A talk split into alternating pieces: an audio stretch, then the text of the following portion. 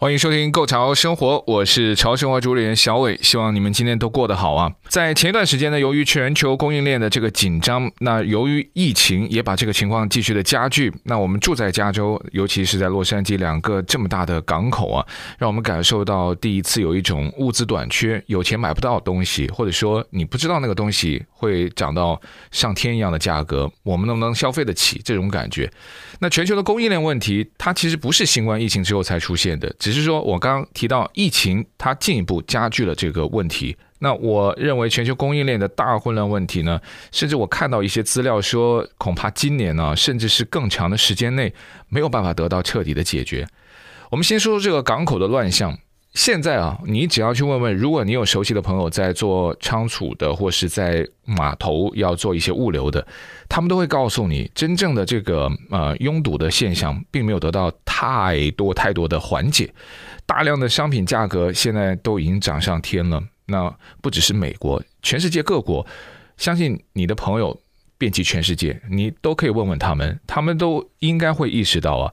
仅仅靠时间是没有办法解决目前的这个供应链的大混乱啊！他们在英文的报章当中现在写了一个标题是 “Great Supply Chain Disruption”。那解决这个问题需要的是全球公司大家共同，首先你要加大投资，再提高技术，还有要重新去塑造激励的机制。除了这些之外啊，还需要更多，当然就是像货轮啦、仓库啦、卡车司机啦。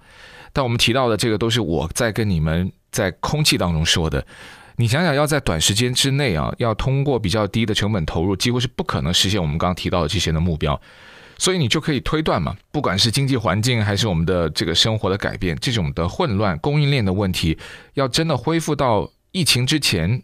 可能真的就是需要几年的时间。目前在周围啊，很多关注这个供应链问题的一些朋友，他们都说他们已经不再奢望啊，我们希望能够恢复到以前正常的状态。他们现在都已经降低了一些期望值，只只是希望能够勉强啊接受一个逐渐形成的一种新常态吧。现在由于廉价但又靠谱的运输呢，已经不太可能啊，制造商就被迫把他们的一些厂家生产线都搬到呃距离他们销售的客人更远的地方。在过去几十年呢，啊，制造商他们都靠的就是这种高效低廉的呃仓储管理，还有他在这个网上的系统监控，能够及时的看到库存，然后及时的补货。这个肯定就是对于投资的，或是商业的，或是他们的一些业主老板啊、股东，他们都非常的有利。之后呢，也允许在风险对应能力方面呢，能够做到一些的预判。可是我们现在慢慢意识到啊，就是这场供应链的危机的持久性真的有一些些超乎我们的想象。现在物品涨价啊，通货膨胀，那主要就是因为工厂啦、啊港口啦，还有这个在码头堆积的这些货柜的混乱啊，还有延后，再有就是大公司占据着主导的地位，就是还是有垄断的情况在这里面。而且受到几十年来最高这个通货膨胀率的影响啊，呃，联准会呢也决定要紧缩信贷，像英格兰银行还有其他的一些央行呢，都陆续的决定跟随着联准会啊，他们都在稳步的往上把这个利息给加上去，而这些措施都会给纽约啦、东京啦这些金融市场呢，都会带来很多直接的影响。最近大家就看到这个，嗯，华尔街的股市就恢复到我们。说的这种引号的正常啊，就是起起跌跌，跌到有的时候都让你怀疑人生，对吧？有的永远就是卖在最低点，然后买在最高点，而且有的就爆啊爆啊，就爆过了一座山。就是这种，在我们疫情期间，二零年呢，在那次熔断之后，那我们有的买什么都赚钱的这些日子都已经不复存在。现在就恢复到就真的啊，以往股市其实就是这个样子。我们再看看现在消费者价格一直。都在往上涨啊，尤其是我们日常的食物啦，还有燃料的价格，我们普罗大众这个是最容易让我们感觉到不满的部分。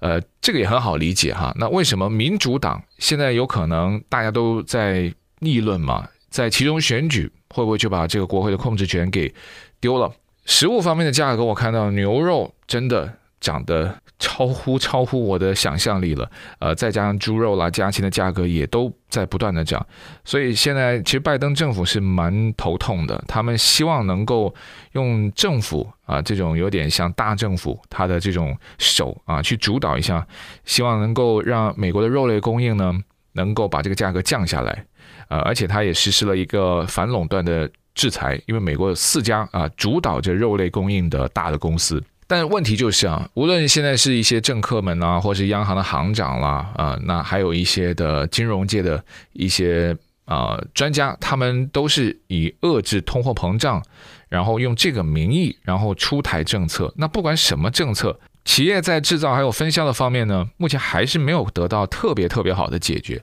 我跟你说一件事啊，在这个家用电器制造商的知名品牌啊，Whirlpool 啊，这个惠而浦，他们最近就发了一个警告，他说，由于他们还在解决供应链的问题，所以现在购买洗衣机、冰箱，还有在美国哈、其他的一些家用电器的一些客人们呢，目前都出现了你要的货，可能你定下去。那可能到货的时间会一度一度往后延迟的情况。我们还有一个更容易看到的，就是 Tesla 啊，我们有很多是特斯拉的车主啊，要买新车。那今年他在一月份就宣布了，由于市场对于电动汽车的极其旺盛的需求，现在特斯拉的公司的利润呢，也是创了他们公司以来这个最好最好的成绩了。但同时，他们也说。这个销售也会受到供应链困难的影响，主要就是针对这个晶片啊出现持续的短缺的局面。还记得吗？在去年年中的时候就说，哎呀，这个以前是什么？那个九月份劳工节啊，很多人都会买呃当年份的那个车，还是新车，但通常呢，汽车经销商呢就已经在推下一年的车了。从去年的年中这个九月份的时候，我们就已经感受到，然后我还跑到那个车行去问。那个时候就还在纠结嘛，我究竟要 buy out 我之前的一个 lease 的车，还是我要把这个就是还回去，然后我要买一辆的新车？当时我好在好在我现在想起来哈，当这个事后诸葛亮没有什么值得炫耀的，就只是说。呃，命啊啊，有的时候就会在于你那一瞬间的判断。我当时还好，就决定没有再等，也没有相信这个 dealer 里面一些这些销售人员。其实他们也不知道了，那他们也肯定就是说上面给他这个消息，那他就这样跟客人讲啊，年末啊，也就是说二零二一年的年末，或者是二零二二年的年初，就今年的年初啊，供应链呢，那就会。得到全面的解决，那个时候的车就不会那么紧张了。反正我不知道你们各位在你们家附近的经销商哈，我反正问到的就是不只是电动汽车的需求暴涨啊，一车难求，现在都要订货啊，reserve 来了以后呢，你不要别人后面排着队抢着要，还要你要跟那个 sales 呢比较熟，然后他知道能够帮你预定下来，就大概是抢着去预定，好，预定过后呢，车到了就提走，尤其是晶片的这个短缺啊，它首先是限制了全球汽车的生产。然后呢，汽车还好，就是你可能我就不换新车嘛，但它还会影响到什么医疗设备啦，还有一些电子产品的制造，还有它一些新产品的更新换代。我觉得医疗这个也真的是就是要命啊！最近呢，我还看到这个商务部长雷蒙多啊，他就说持续的晶片短缺呢，对美国的工业来说是非常非常让人担忧的一个威胁。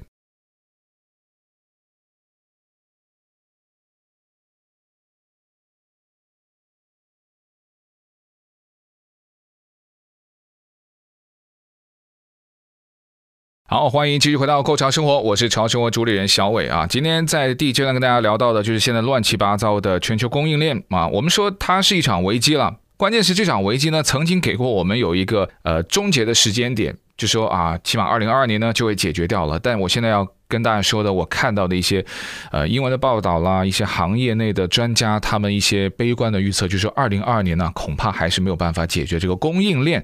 这一团糟的问题。呃，我们看到的是，在今年一月份，国际货币基金组织啊，他们将二零二二年全球经济的增速，他们每一年都有一个预测，他今年就把二二年的预测呢，从四点九个 percent 下调至了四点四个 percent。那其中供应链的问题，他就说的是首先的原因之一。呃，一定程度上吧，供应链的问题它具有非常广泛性，而且它还有一个你想象不到的持续性。呃，也是因为疫情，就加速了这几十年发展的趋势，尤其是加速了这个电子商务的发展。在疫情期间，它是也像一个 booster 一样，就把它增加它的发展速度。传统上来说吧，各大厂牌它只需要把它的产品啊，从世界各地它的制造工厂，然后运到呃为零售店去供货的他们那种大的中央仓库。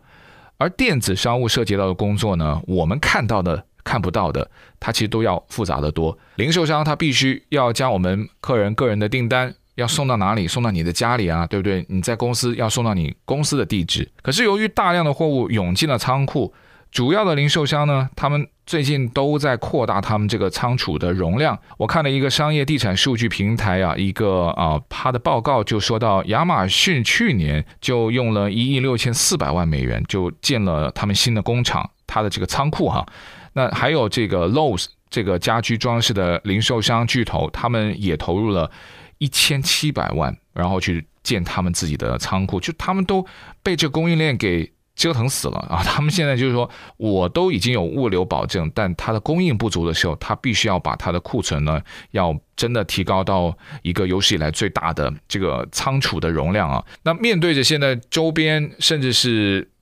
不管是大城市还是郊区啊，极旺盛的这种需求，所以现在基本上大公司他们的仓库都是塞得满满的。在去年年底的时候啊，加州南部地区的这个内陆啊地区仓库空置率是不到百分之一，新泽西州的北部的仓库的空置率呢，也都只有百分之二点四。能够建仓库的土地现在已经非常少啊！如果大家对于我们南加州或是在东岸的朋友哈，对于纽约、新泽西地区比较有一点点了解的话，你都会发现最热门的地区已经没有多余的土地给你了。那仓库的紧缺其实也是蛮好的解释，为什么现在美国的一些大的海港啊，尤其是咱们加州最繁忙的洛杉矶港、长滩港没有办法正常运作，你就想哦，原来是这个原因，因为你可以给。船只进港停泊，然后存放货物的空间很有限，所以这个货柜都是堆在码头上，没有人去搞它，也没有人把它搬走，卸货都没有地方可以卸，所以港口的管理人员怎么办呢？就只好就就求这些船，哎，拜托你们可不可以在海上多漂个几天，然后我们把那个岸上的东西卸掉它，然后搬走它，你才可以靠岸。从二零二一年的十一月到二零二二年今年年初啊，等待卸货物的集装箱船呢，在我们美国港口的停留时间平均是七天。那这个七天呢，跟二零二一年全年相比，已经增加了百分之四的比例，而且是比疫情开始的时候呢，增加了百分之二十一。同时，在港口处理这种积压集装箱的同时，它还有一个很严重的结构性的问题，就它以前没有遇到过这种这么供应。和需求之间的这种矛盾的问题的时候呢，它可能还没有显现出来。这个结构性问题就是在洛杉矶，甚至是整个美国哈，在码头还有货运方面的基础设施的老化，还有它一直都在超负荷在工作。那由于运输集装箱底盘车啊，原来呢，我问过一些开这个货车的朋友，他们说现在这个底盘车它的那个车架呀。很短缺，你如果你自己的这个货运公司有的话，那还好；如果没有的话呢，你都要到码头去租，租了以后呢，你把你的这个货柜呢运好以后呢，你要还回去的。所以现在码头都没有啊，它这个货柜车的底盘。还有就是司机的短缺了，我们在节目也不止一次讨论过了。如果没听到的话，可以回去我们的 Podcast 播客呢，听到我们构桥生活里面有关于卡车司机的一些系列，还有一些卡车司机的调度员的系列啊。我们非常欢迎大家能够回去听我们的这个播客啊，Podcast 很容易搜索就好了。你苹果手机会自带啊，或者说你用 Android 手机系统的话，你就可以在 Google 啊 Play Store 里面那个 App 的应用程序商店就找一个像 Spotify 或是啊 Google Podcast 啊 Anchor 这些免费的下载以后就找“购潮生活”英文啊 G O 的那个“购”潮流的“潮”购潮生活。我们现在已经有超过三百多篇啊，就从疫情中期开始吧，我们都会把我们的呃国粤语的购潮生活的节目，一些嘉宾的访谈，一些我觉得特别值得能够留下来的呃来宾分享的内容，我们都放在上面。好，那我们刚刚说到就是港口哈、啊、处理集装箱积压的这个问题的时候呢，他们面临这个结构性的问题相当的严重，司机的短缺，那当然就是第一，他入行的门槛好像没有那么高，可是呢，要留住司机又不是那么的容易。第一，他的薪资的水平跟不上了。那还有存在的就是，可能就在这份工作里面会带给人身心上的一种摧残啊。很多的人就是干那么几年，好赚一桶金，然后就把这份工作给就是辞掉了。那还有就是过时的一些技术。也蛮限制了现在航运公司他们对于在未来短期内啊预测，甚至有一些问题出现之后的一种解决的能力。所以就是那种问题像滚雪球一样，哇，没有疫情或者是没有这种供需严重失衡的情况，它没有暴露的那么的明显。但一经历过这一波之后，就导致越滚越大了。呃，有一些说供应链方面的系统问题呢，也不是说这几年才存在，一直都存在。疫情的出现就凸显了它的这种脆弱性，就跟我们平时可能道路修的好像看不出什么严重的问题，可是一下雨或者是这个雨一下的多几天，你就发现哇，这路面又是坑坑洼洼，又是裂，然后家里面有水浸，就屋顶也会漏水。你不下雨，你不会知道吗？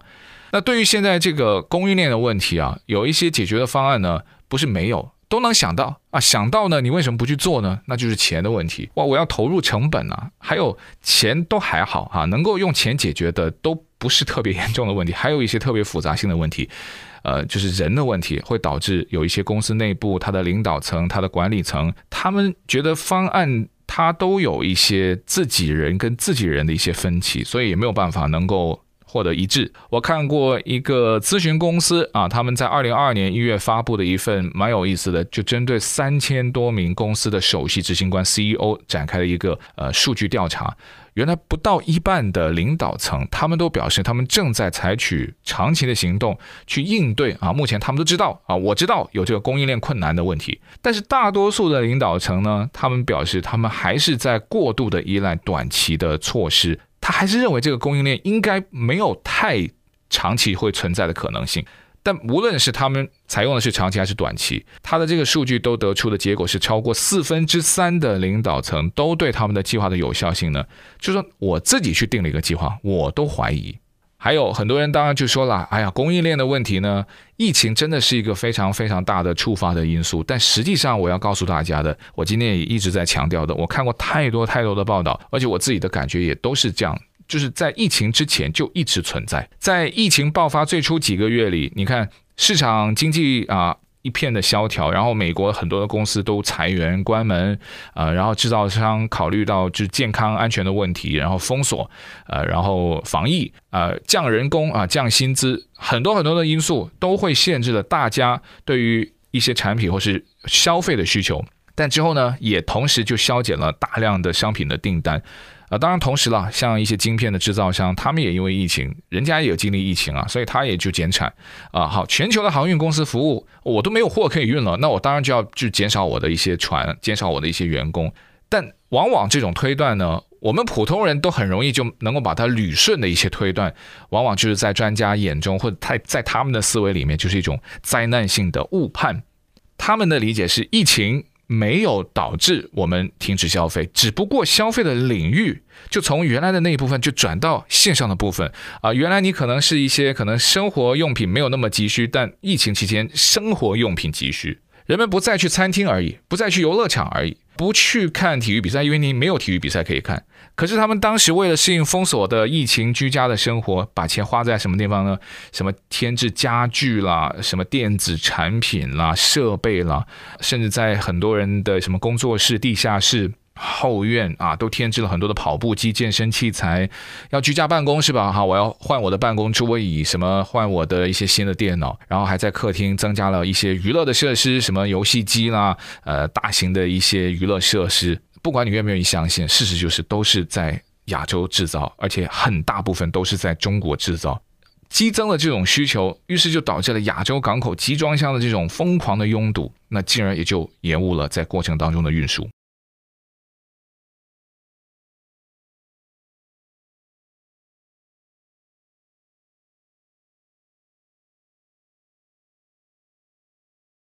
好，欢迎各位继续回到《购潮生活》，我是小伟啊。我们今天还是跟大家聊一聊这个全球供应链的危机啊。二零二二年恐怕还是没有办法解决。根据我看到收集到的一些的资料，还有呢，我在去年年末还是今年年初的时候啊，我也和我一个在洛杉矶长滩港口工作的他做仓储的哈，做物流的一位朋友也聊过。呃，那期的访问呢，我也放在了《购潮生活》的 Podcast 里面。他当时就告诉我们，呃，仓库的紧缺的这种情况啊，我们如果不是做这行的，你可能真的没有办法去，呃，能够体会得到他们那种的辛苦。尤其是在疫情时候呢，又缺工啊，所以呢，他们明知道啊，我们的这个呃能力已经。跟不上了，可是还请不到人，或者说请到的人呢，可能就是因为疫情病了，那然后要在家隔离，甚至有的就重症要去住院等等。这么跟你说吧，如果当呃一艘货船啊，它抵达了咱们加州的洛杉矶港或长滩港啊，甚至是乔治亚州的那个萨凡纳港的时候呢，所有装载着的货物全部都超出现在。美国的码头工人，还有美国所有卡车司机的处理能力，航运啊，航运公司呢也都增加了他们的货船的数量，但是即便他们增加了数量呢，困在港口的货船的问题，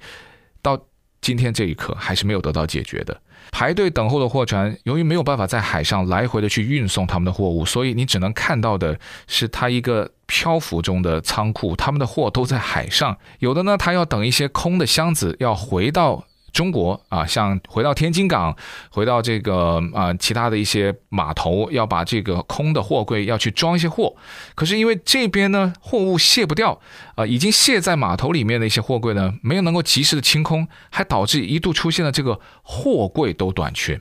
好，那现在我们有很多的经济学家就这么认为嘛，啊，在过去的这半年几个月里面，美国人对于产品的需求呢，呃，会降低啊，供应链呢，慢慢慢慢就会恢复正常，就是说不要那么疯啊，不要那么夸张，这供应链应该就可以自动恢复的。他们认为还有就是随着现在新冠疫苗的这个施打还有普及，还有全球很多地区现在我们都知道哈，放松了对于疫情的管控啦，啊也会开放边境旅游啦，消费者呢很快就不会再需要这么多这么多在家里面的东西，就是他不会那种把原来。可能分布平均的一些消费层面，不会再集中在购买什么除湿机啦，呃，什么健身器材啦，啊、升级家里面的家具，它就会变成啊，我会外出旅游，我会外出就餐，我会外出去健身。但事实上，你告诉我嘛，那这种转变是不是现在一夕之间，然后像一个按钮一样，然后就回到原来呢？没有，之前是 Delta，然后就到 Omicron 啊这些的变异的新毒株。它对经济，它还是有很多潜在的一些影响和危机。那很多人呢，就反反复复啊，他没有办法，他中了以后呢，有的就真的就是要住院了，有的症状可能真的是比较轻，但有的就真的就会影响，那可能公司就没有办法营业啦。如果是老板中招的话啊，那员工中招啊，那公司也请不到人，就他还会有很多这种反反复复的状况。想想啊，我们我认识有些朋友了，在疫情期间，他们豪花几千美金，甚至上万美金，然后把他的后院，把他的车库，呃，改造成为一个蛮专业的健身房。呃，当时我还觉得，哇，这个还不错哈，那以后就省下，就不要跑健身房了。第一，就反正就是安全嘛，对不对？你不要接触那么多的人，万一疫情反复的时候呢，我还可以保持我这个去做健身的习惯。呃，第二呢，那自己用起来也比较放心啊，算是一次性的投资啊，全家都可以享用。那我认为相反呢，他们可能也许会继续选购其他的设备，比如我再添置更高级的一些健身的器材啊，我这个是可以什么记录一些数据的哑铃啊，或者是什么呃瘦身的机材啊，还不会花钱去办这个健身卡。可是当一些在办公室上班的白领啊，他们正式步入居家办公已经第三年了吧？他们穿着运动裤，甚至穿着短裤、穿着内裤，然后正式的上衣去参加各种的视讯会议。你想想，现在还有多少人会愿意每天啊，即使在家都会穿正装？不可能啦！有的人现在上班都不愿意再穿正装了。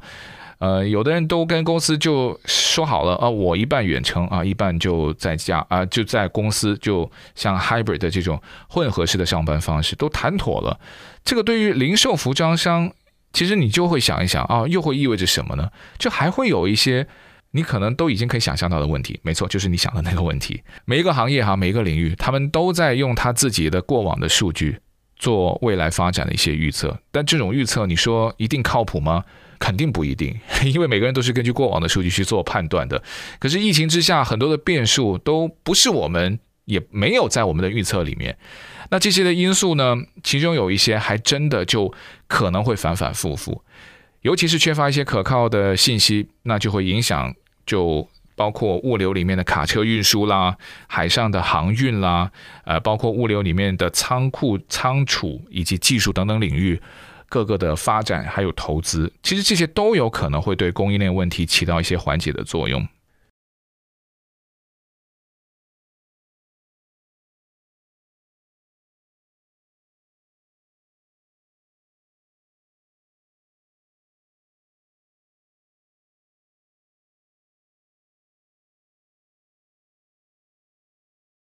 好了，那希望今天分享的内容呢，都会对不管身处各行各业的你啊，都会有一定的启发跟帮助。那如果有的话呢，那就我就非常开心。我们的节目的初衷，也就是希望能够大家努力过好你的生活。呃，生活我觉得没有什么高贵。低下之分，每个人都有自己心目中最向往的一种生活，这也是我们构桥生活一直以来我们选取的一些分享的角度，还有一些值得跟大家去探讨的内容的一个主要的价值取向。生活太重要了，不是说其他的事情不重要，可是归根结底，我们每个人首先要过好我们自己的生活，这一点非常的重要。呃，不管外面风吹雨打，不管外面风云变幻，但你还是能够。就是卯足劲，好好的过好你的生活，这件事，我认为也非常的了不起。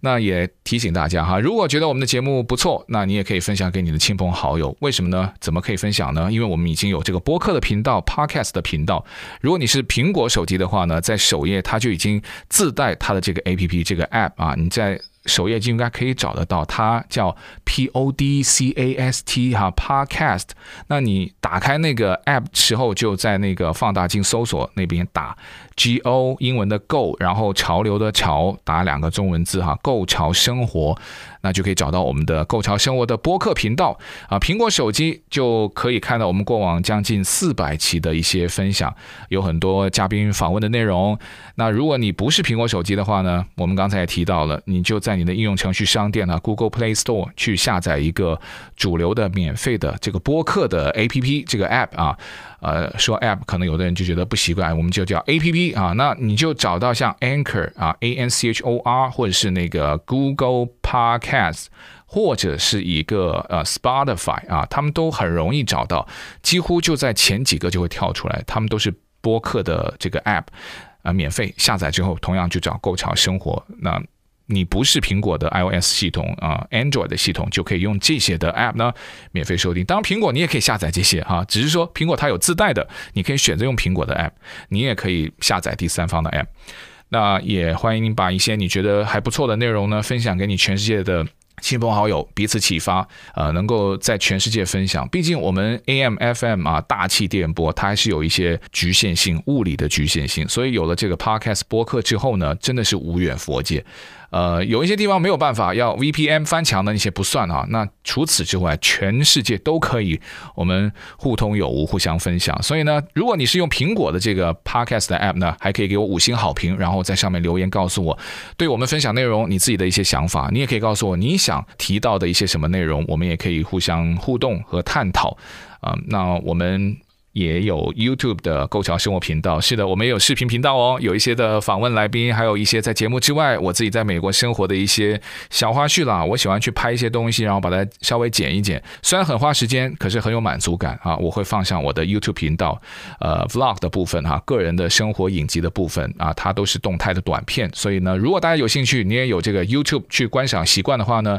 呃，也赏光啊，过来就是看一看啊，点一点购潮生活的 YouTube 频道。同样，也就是购潮生活搜索之后呢，欢迎你订阅，然后分享出去，也可以留言给我们。当然，也可以开启在这个视频下方的右边的小铃铛。那我们有新的影片上传呢，你会第一时间收到通知，也就不会错过了。好了，也感谢大家的支持，我们下期再见，拜拜。你们会记得你十四年前做过什么事情吗？可能十四天之前发生的事情也不一定记得很清楚吧。可是呢，我还非常清晰的记得十四年前呢，IQ Laser Vision 的林殿凯医师，他帮我两只五百度的近视眼呢恢复到二十二十清晰的视力，所进行的镭射治疗里每一个的细节，而且十四年前的那一天。完全改变了我的人生。那 IQ 他们提供很仔细、很认真的治疗前的检查，他们有最先进的治疗仪器。我记得在手术当天十五分钟的过程啊，林医师他的超薄角膜瓣专利技术，还有他超级丰富的经验，就让我感觉特别的放松，而且那种特别的信任。你知道医生跟病人之间那种信任感是多重要？